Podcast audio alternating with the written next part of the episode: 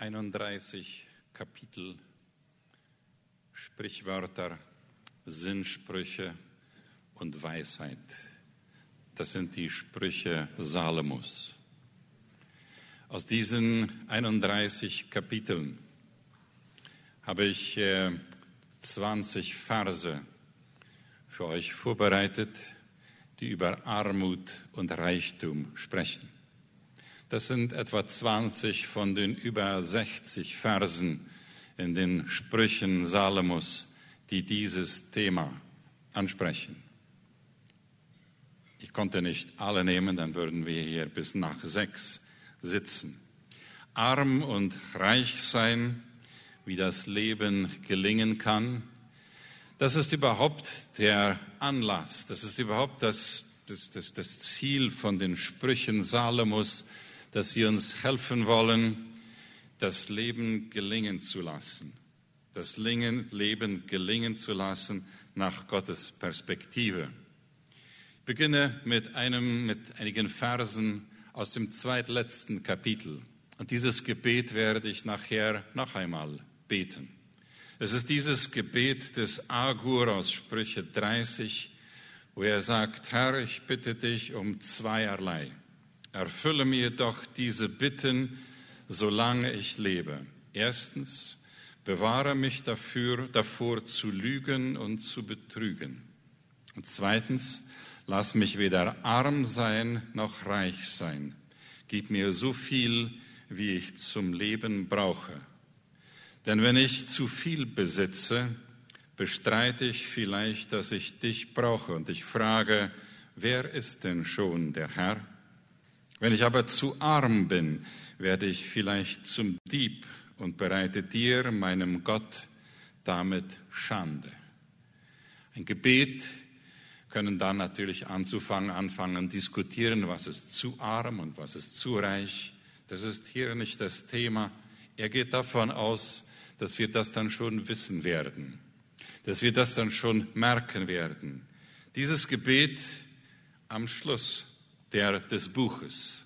Und am Anfang dieses Buches dieser, dieser Wunsch von diesem Zusammensteller, von dem, der diese Sprüche gesammelt hat, dieser Wunsch, wo er sagt, in diesem Buch sind die Sprüche Salomos aufgeschrieben. Wenn du seine Worte beachtest, wirst du Weisheit erlangen und seinem verständigen Menschen heranreifen. Die Sprüche helfen dir, dein Leben sinnvoll zu gestalten. Sie machen dich fähig, gute Ratschläge zu erkennen und anzunehmen. Durch sie gewinnst du Einsicht, du lernst aufrichtig und ehrlich zu sein und andere gerecht zu behandeln. Wer jung und unerfahren ist, das seid ihr da wahrscheinlich alle, ja? Wer jung und unerfahren ist, der wird urteilsfähig, wenn er die Sprüche liest. Er bekommt ein Gespür für gute Entscheidungen. Selbst wer schon über sehr viel Wissen und über Erfahrung verfügt, der kann auch dazulernen. Das seid ihr hier mit den grauen Haaren, kann auch dazulernen. Alle Erkenntnis beginnt damit, dass man Ehrfurcht vor dem Herrn hat. Nur ein Dummkopf legt Weiß, lehnt Weisheit ab und will sich nicht erziehen lassen. Das sind die ersten Worte dieses Buches mit 31 Kapiteln. 31, weiß nicht genau warum, aber es bietet ja sich so an, jeden Tag eins zu lesen, jeden Monat. Das ist zwölfmal durch die Sprüche in einem Jahr. Äh, an manchen Monaten muss man das letzte Kapitel dann weglassen oder zwei Kapitel auf einmal. Es sind Leute, die haben das immer wieder gemacht. Das sind Weisheiten, die aus diesem Buch kommen und heute einige Kostproben neben denen, die ja schon in vergangenen Sonntagen mitgegeben worden sind. Weise werden, hier ist der erste. Reiche und Arme haben eines gemeinsam. Gott der Herr schenkt ihnen das Leben. Sie sind Kinder desselben Vaters. Dieses Buch übrigens, ich weiß nicht, ob es das noch zu kaufen gibt. Wenn nicht, dann will vielleicht irgendjemand das mal neu auflegen. In Spanisch gibt es das. Es wurde vom Semter übersetzt, dieses Buch Friede sei mit euch. Etwa 60 Geschichten zum Thema, wie das Leben gelingen kann, das Miteinander gelingen kann. Das ist die spanische Version davon.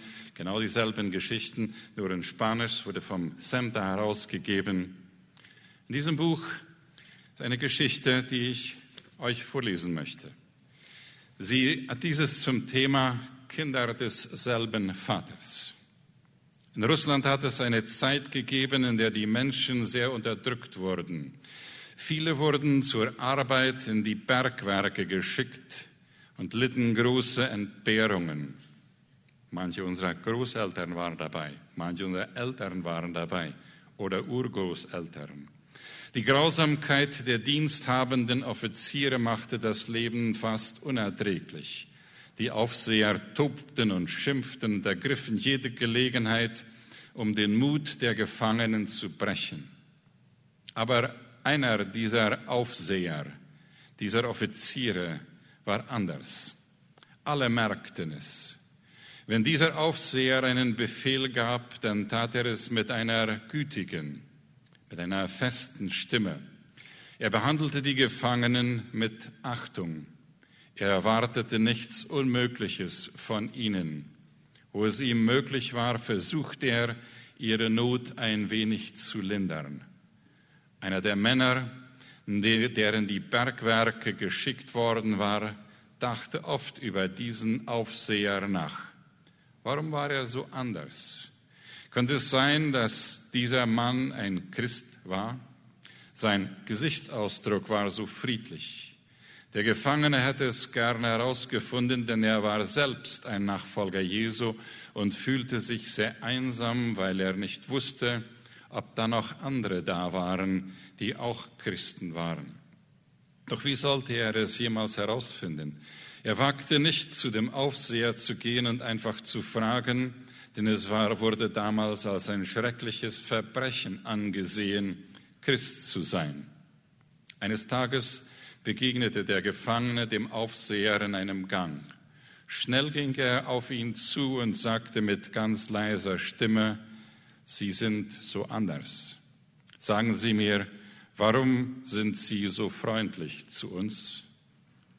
Der Aufseher sah den Gefangenen an und sagte vorsichtig, ich habe einen Vater, der mich gelehrt hat, so zu handeln.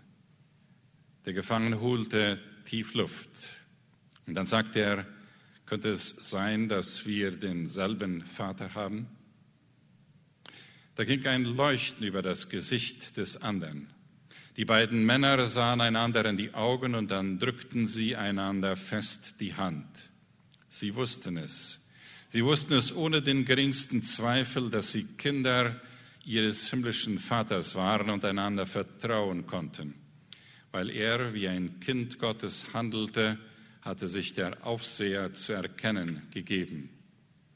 Nachdem sie nun jeder bei dem anderen Unterstützung gefunden hatten, wuchs die Zuversicht bei den beiden Männern und sie sammelten andere Gläubige um sich. Auf diese Weise begann in jener entlegenen Gegend Russlands eine Gemeinde Jesu zu entstehen. Die Gemeinde wuchs und heute noch, auch heute noch, nachdem die meisten der Verbannten nach Hause zurückgekehrt sind, gibt es dort eine Gemeinde von Gläubigen, die Salz und Licht in einer Welt der Dunkelheit sind. Könnte es sein, dass wir denselben Vater haben? Übrigens, äh, die anderen ungefähr 59 Geschichten sind ähnlich interessant, ähnlich aufbauend für Kinder und für nicht mehr Kinder, die immer wieder diese Frage stellen, sind wir Kinder desselben Vaters? Und wenn wir Kinder desselben Vaters sind, dann prägt das unser Handeln. Es prägt unser Leben. Es prägt das, was wir machen. Wenn Ärmere und Reichere einander begegnen, das ist einer der Grundgedanken durch die Sprüche hindurch, wenn es um dieses Thema geht, einander begegnen. Dann wissen Sie, wenn diese Begegnung stattgefunden hat, dass sie sich verändert haben. Denn wir sind, was wir sind, durch Begegnungen. Wir sind, was wir sind, durch Begegnungen. Begegnungen, die uns formen, Begegnungen, die herausfordern. Und wenn ihr jetzt ganz blitzschnell auf den anderen vier Schienen, mit denen ihr nicht zuhört, nachdenkt, wo seid ihr verändert worden, dann ist es ja durch Begegnungen. Wo wir vielleicht manchmal gesagt haben, ich will über die Güte Gottes so nachdenken, dass alle beteiligt sind an dieser Güte. Und heute in diesem Zusammenhang die Ärmeren und die Reicheren. Ich habe nicht geschrieben Arme und Reichere, äh, sondern die Ärmeren und die Reicheren, die einander begegnen, denn Gott liebt sie alle. Ich frage nicht mehr, wenn wir diese Begegnungen pflegen, als Reichere meistens hier in diesem Saal jedenfalls. Wir fragen nicht mehr, wer hat die Schuld daran, dass der andere arm ist oder der hat Schuld daran, dass ich reicher bin, sondern wir fragen, wo ist Gott inmitten dieser Geschichte? Wo ist Gott da, der uns verändern möchte? Und es ist das Buch der, der Sprüche, das uns in dieser Thematik einen Spiegel vorhält. Ich war überrascht, wie wenig, wie selten diese Verse sagen, du sollst und du sollst und du sollst. Wir werden die Verse gleich lesen. Es ist eher so, wie wenn wir einen Spiegel vorgehalten bekommen, wo wir dann hineinschauen und sagen, ist das, bin ich das oder bin ich das nicht? Ein Spiegel, der uns helfen kann, uns im Angesicht und in der Gegenwart Gottes zu sehen wo wir Kinder dieses selben Vaters sind, wo wir neu erleben, immer wieder, und das müssen wir uns dann immer wieder neu sagen, und wir werden es, dass Gott die Reicheren liebt, die an der Spitze der Pyramide sind, die unter diesen zehn Prozent Reicheren sind in einer Gesellschaft. Die meisten von uns sind wahrscheinlich da, wo wir etwa 40 Prozent oder mehr der, der Vermögen verwalten, Gott liebt diese Menschen. Gott liebt die Menschen, die am Fuß der Pyramide sind. Diese vielleicht 40 oder 50 Prozent der Leute, die mit 12 oder 15 Prozent des Gesamteigentums zufrieden sein müssen. Gott liebt sie und Gott hilft uns gegenseitig, einander zu lieben. Das ist der Grundgedanke, der durch die Sprüche hindurchgeht. Der Grundgedanke, der uns hilft, Lasst uns nun den Spiegel uns vorhalten.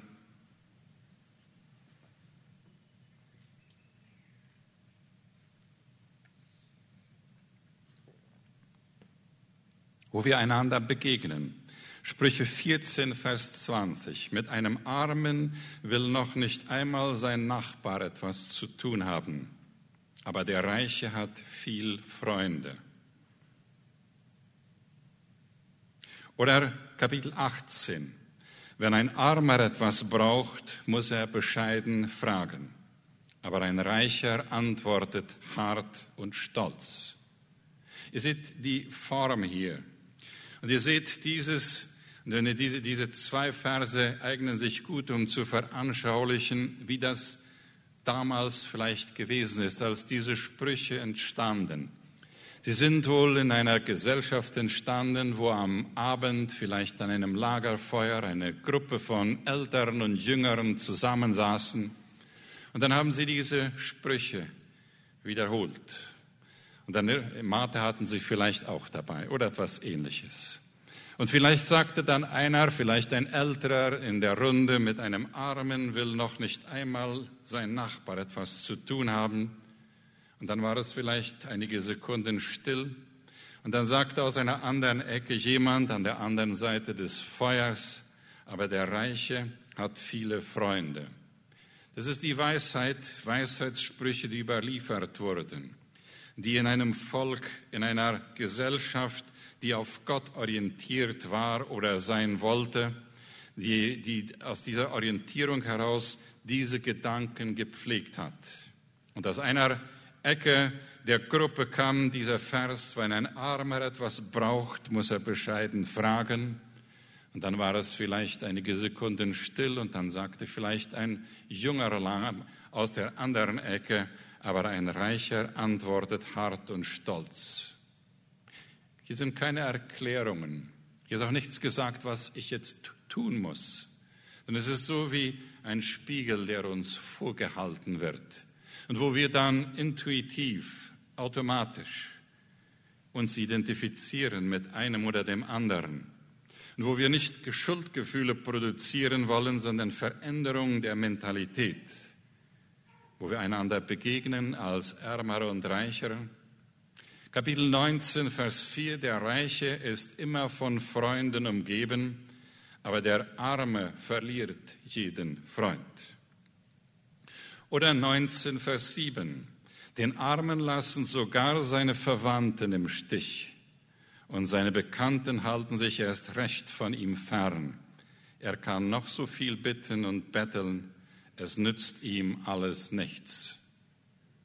Sprüche, wo wir sagen, hey, bin ich das oder habe ich und so weiter, diese, diese, diese, diese Funktion dieser Sprüche hier. Übrigens, mehr am Ende von diesen Ausführungen werde ich euch Gelegenheit geben, äh, vielleicht eine Frage, vielleicht einen weiteren Spruch oder vielleicht ein Zeugnis zu geben. So wäre, während ich hier die Sprüche lese und wenn euch etwas einkommt, nachher wird das Mikrofon da für euch zur Verfügung sein äh, und dann könnt ihr vielleicht noch etwas beitragen hier.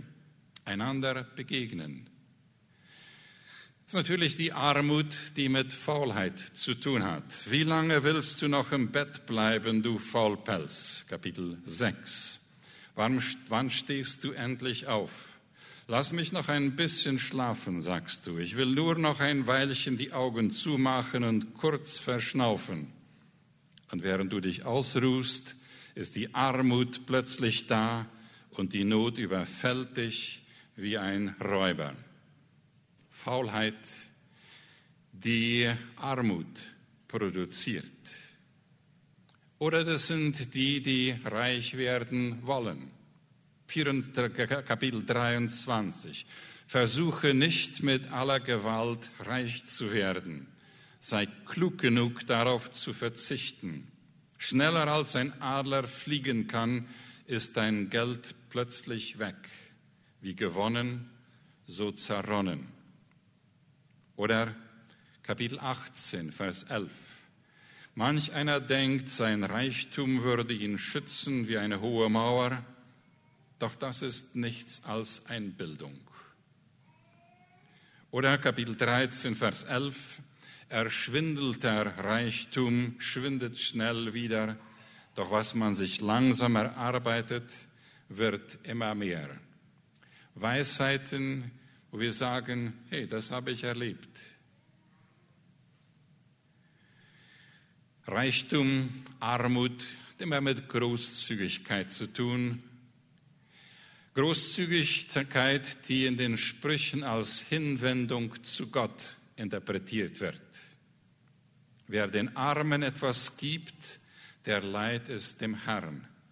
Und der Herr wird es ihm reichlich belohnen. Wer dem Armen etwas gibt, leiht es dem Herrn. Und ich nehme mal an, das Leihen ist hier nicht um zurückzugeben, sondern um zu erhalten. Der Herr wird es reich belohnen. Oder Kapitel 28. Hilf dem Armen, dann wirst du selbst nie Mangel leiden. Aber wenn du deine Augen vor der Not verschließt, werden viele dich verfluchen. Sprüche der Weisheit. Andererseits die andere Seite der Großzügigkeit ist die Unterdrückung. Unterdrückung von denen, die mächtiger sind gegenüber denen, die weniger haben und weniger sind anscheinend. Und Unterdrückung wird hier in den Sprüchen immer wieder als Abwendung von Gott interpretiert. Kapitel 14, wer den Armen unterdrückt, der verhöhnt dessen Schöpfer. Wer dem Hilflosen beisteht, der ehrt Gott. Oder Kapitel 22, Vers 16, wer die Armen unterdrückt, um sich Gewinn zu verschaffen, oder wer sich bei reichen Leuten mit Geschenken einschmeichelt, der wird schließlich im Elend enden. Unterdrückung, Abwendung von Gott. Oder Eigennutz. Dies kommt jetzt nicht aus der Bibel, sondern das ist ein Vers, der aus Russland kommt, von unseren Vorfahren.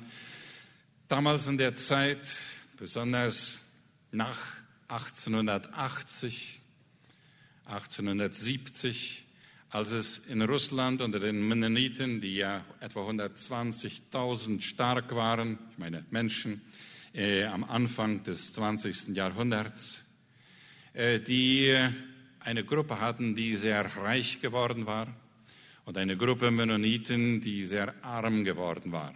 Diese, diese, diese, dieser große Unterschied, nicht zu anderen Kulturen, sondern unter sich. Und damals gab es eine Glaubenskonferenz, bei der ein J.P. Dück, den Vornamen habe ich nicht ausfindig machen könnte, können, sagte, ich glaube, wir als Reichere, wir als Gesellschaft haben die Ärmeren arm gehalten, aber wir haben sie nicht leiden lassen. Es ist diese, diese, diese, diese Spannung, mit der wir leben und mit der sie leben und wo er dieses erkannte. Wir haben sie arm gehalten. Wir haben dafür gesorgt, dass sie nicht, nicht, nicht gute Löhne bekamen. Wir haben dafür gesorgt, dass sie gerade am Leben blieben. Wir haben Sueldo Minimo gezahlt, aber wir haben dafür gesorgt, dass sie nicht leiden mussten. Manche haben trotzdem gelitten, aber wir haben sie arm gehalten. Deshalb Kapitel 31 tritt für die Leute ein, die sich selbst nicht verteidigen können. Schütze das Recht der Hilflosen. Schütze das Recht der Hilflosen. Und dann Kapitel 31, das letzte Kapitel von der tüchtigen Frau. Eigentlich wunderbar, dass es nicht vom tüchtigen Mann ist, denn dann würden wir uns darauf vielleicht etwas einbilden wollen. Eine tüchtige Frau, wer hat das Glück, sie zu finden? Sie ist wertvoller als viele Juwelen. Ihr Mann kann sich auf sie verlassen.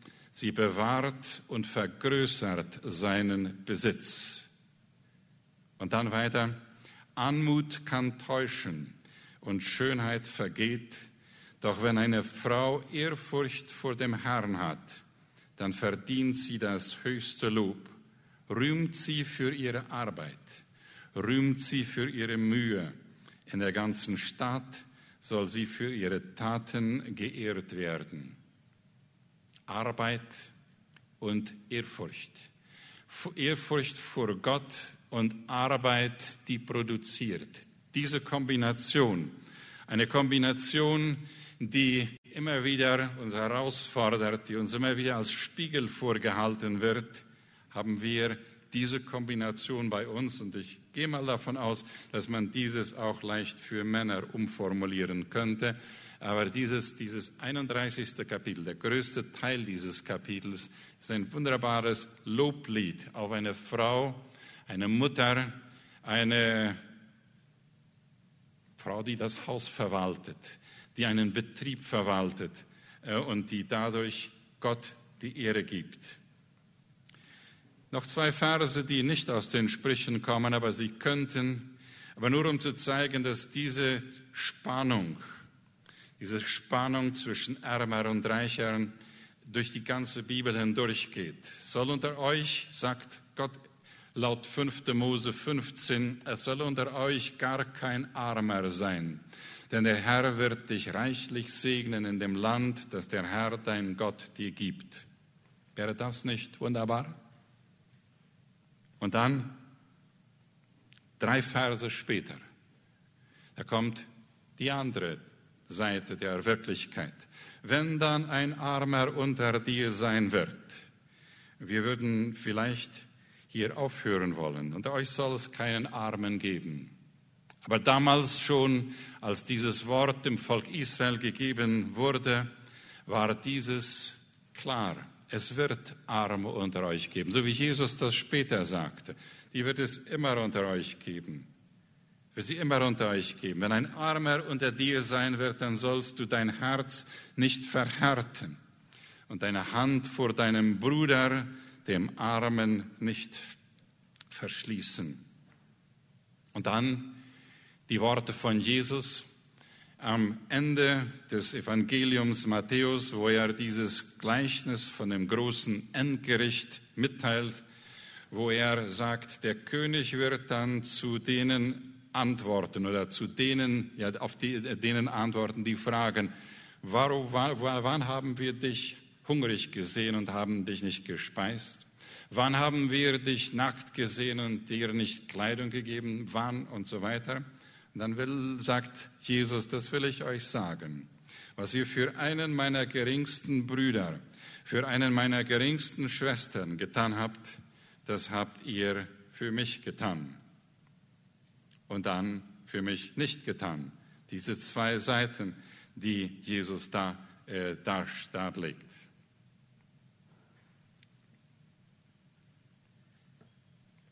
Ich bin ein Liebhaber von Büchern, das wissen manche schon. Ich habe zwei Bücher euch mitgebracht, die dieses Thema behandeln. Das eine ist von ganz nahe. Ähm, Eduard Friesen. Äh, ist das der Vater von Raphael, ja? Ja. Also äh, Eduard Friesen schrieb vor ganz kurzem dieses Buch Lacteus Trevol, durch die Milch ein Weg aus der Armut ein Weg aus der Armut. Die Geschichte und Gesellschaft, der gesellschaftliche Impact der Milchproduktion und Verarbeitung in der Kolonie Menno. Ein Buch, das mit Fakten arbeitet. Ein Buch, das Geschichte aufzeigt. Aber das am Schluss dann einen längeren Teil mit einer biblischen Reflexion darüber. Ein Buch, das sich zu lesen lohnt. Wo, dieses, wo dieses, diese, diese Produktion wo die Arbeit, wo die Ehrlichkeit, wo die Solidarität und die gegenseitige Hilfe in Menno damals dazu beitrugen, dass die Milchwirtschaft nicht nur den deutsch sprechenden Mennoniten, sondern weit darüber hinaus einen Weg aus der Armut hinaus zeigte. Einen Weg, der für viele zum Segen geworden ist. Ein Buch, das sich zu lesen lohnt. Ich kriege keine Kommission für diese Werbung. Ein Weg aus der Armut. Ein zweites Buch, das nicht hier von Paraguay kommt, das könnte aber, ist von Ronald Seider. Ähm, das gibt es in Deutsch, das gibt es in Englisch, da wurde es original äh, ursprünglich geschrieben. Ich habe das Buch hier in Spanisch. Die Tapa, das, das, die, die Titelseite gefiel mir besser als beim Deutschen. Eh, cristianos ricos en la era del hambre, de la acumulación a la generosidad. Ein Buch, das sich zu lesen lohnt. Spanisch, Deutsch, Englisch, je nachdem, was ihr möchtet. Könnt ihr euch in Amazon bestellen. Das Deutsche vielleicht auch, bin ich mir nicht sicher, ob es das noch gibt. Äh, ist schon einige Jahre alt. Ronald Seider ist einer der Pioniere auf dem Gebiet, wenn es darum geht, diese Kluft zwischen Ärmer und Reichern zu überbrücken und dafür zu sorgen, dass Leute, die auf der einen oder der anderen Seite sind, nicht den Herrn Jesus vergessen. Nicht die Liebe zu Jesus vergessen, sondern sie immer wieder verinnerlichen. Christianos Ricos en la Era del Hambre, ein Buch, das die biblischen Wahrheiten, geschichtliche Hintergründe und Tatsachen und dann sehr praktische Anregungen für unser Leben als Nachfolger Christi gibt. Arm sein und reich sein.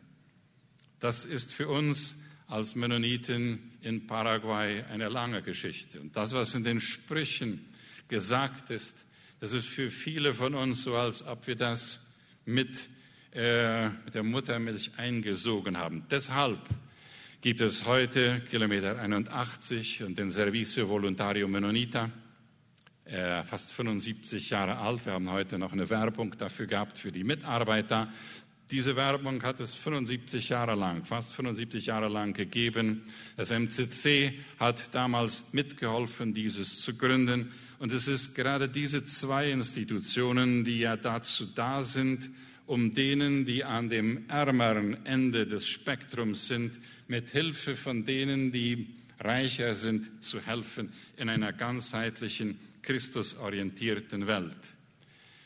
Wenn wir heute die Schulen und Universitäten, die Kooperativen und die Wirtschaftsunternehmen, die Firmen aufzählen würden, die dazu beitragen, dass die Sprüche, so wie wir sie heute in kleiner Auswahl gesehen haben von Reichtum und Armut, dass diese Sprüche in die Wirklichkeit umgesetzt werden.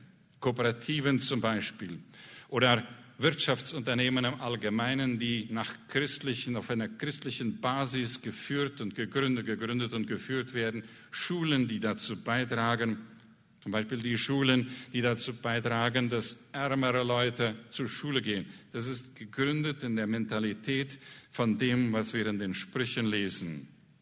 Manche von euch haben bei Habitat Paralaumanidad mitgemacht wo Häuser gebaut werden von Mitteln, die von der einen Gruppe für die andere Gruppe gebaut werden. Manche von euch haben bei Jesus Responde al Mundo de Hoy mitgemacht, äh, eine Organisation, die 1987 gegründet wurde, mit dem Ziel, das Evangelium von Jesus Christus zu verkündigen. Und das hat sich erweitert und erweitert. Und das, was Evangelium ist, ist heute ein, äh, ist ein sehr ganzheitliches Konzept, wo manchmal äh, Rollstühle verschenkt werden und manchmal werden andere Dinge und vor allem aber immer wieder diese Botschaft, dass Jesus der ist, der das Wohlergehen schafft, das Wohlergehen, das Ewigkeitswert hat. Capellania Empresarial und Capellania Carcelaria die wurden gegründet, um denen zu helfen, um für die Evangelium greifbar zu machen, die oft auf dem Ende sind, wo Evangelium nicht gespürt wird, wo die Ärmeren sind, wo die Schwächeren sind oder die Gefangenen. Fundación Vision und Alte Refugio wurden gegründet, damit Menschen, die in Krankheit leben oder die in Süchten leben, dass sie erfahren, wie Jesu Liebe körperliche Krankheiten, seelische Krankheiten, Süchte und so weiter verändern kann. Und dann auf einmal merken wir, dass das, was in den Sprüchen ähm, gemacht wird, was in den Sprüchen weitergegeben wird. Diese 20 Verse, die ich euch gegeben habe und die anderen 40 oder 50, die ich euch nicht gegeben habe die sind aber alle da, dass das eine Mentalität geformt hat. Die sind übrigens noch lange nicht alle Organisationen von mennonitischen Leitern, mennonitischen Christen, die auf Not geantwortet haben. Eine Auswahl. Und das ist etwas, wofür wir unheimlich dankbar sind dass das geschehen ist. Das ist das, wo Menschen, wo Leute, die in Not sind, dankbar sind. Und das ist das, was wir weiter unterstützen wollen, was wir weiter pflegen wollen, wo wir weiter mitmachen wollen. Und wir tun es ja. Äh, und deshalb ist das Arm und das Reichsein für uns immer wieder diese Gelegenheit, das Leben gelingen zu lassen. Das Leben gelingen zu lassen.